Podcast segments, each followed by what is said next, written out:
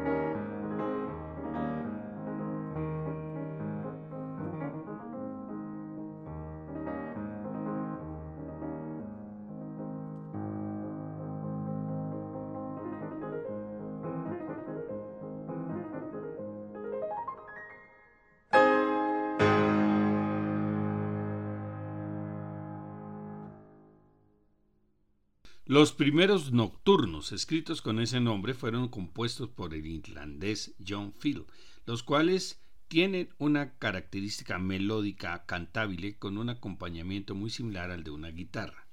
Chopin escribió sus nocturnos con un toque completamente original.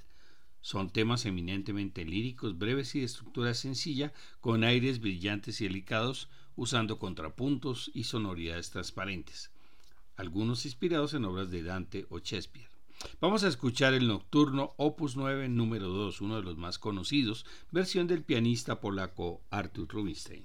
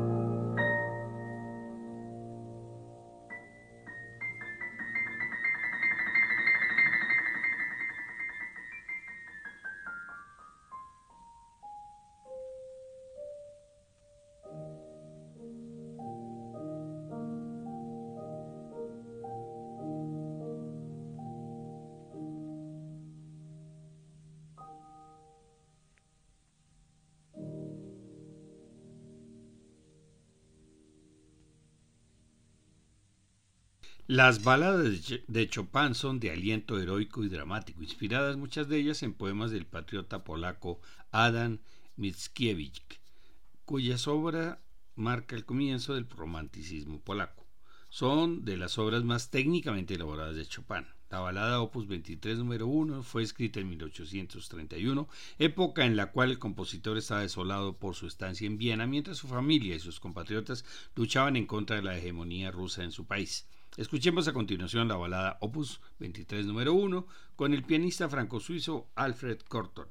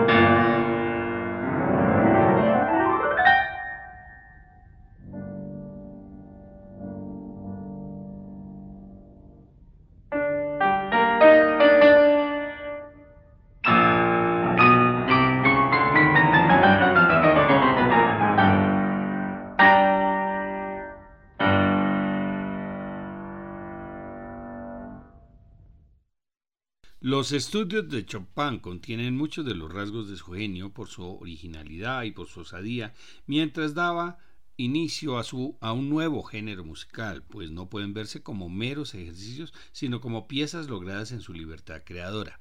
Los estudios Opus 10 fueron compuestos alrededor de 1831 y están dedicados a su amigo Franz Liszt.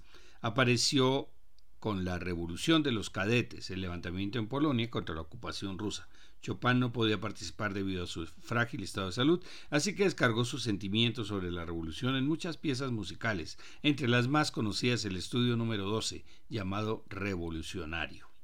El estudio Opus 10 número 3, conocido como Tristeza, es fácil en apariencia, pero presenta problemas delicados, pues a la exigencia de hacer cantar todas las voces en los momentos serenos, se suman luego digitaciones incómodas y después el ataque con ambas manos desde posiciones apartadas. Finalmente la pieza retoma el canto sosegado inicial y termina delicadamente.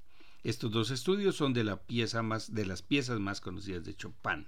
Escuchemos primero el estudio revolucionario con el, pianista y director ruso Vladimir Ashkenazi y después el estudio conocido como Tristeza, versión de la pianista de origen turco Idil Viret.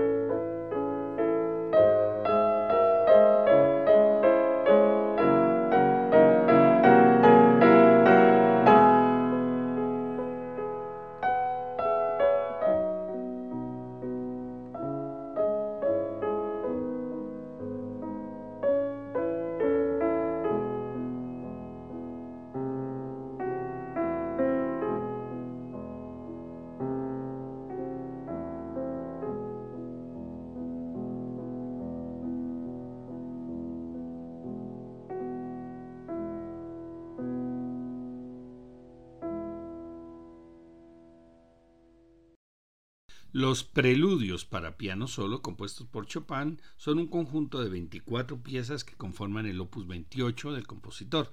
Son piezas breves y cada una está escrita en una tonalidad distinta. Los compuso entre 1835 y 39, parte en la localidad mallorquina de Valdemosa, donde pasó el invierno con George Sand y sus hijos para evitar el clima lluvioso de París. Estos preludios han sido comparados con el clave bien temperado de Bach, Chopin no le dio nombre a ninguno de los preludios, pero el número 15 es conocido universalmente como Gota de Lluvia, homenaje a la soledad, al intimismo y a la reflexión con uno mismo. Escuchemos la interpretación de la pianista eslovaca Ida Senica.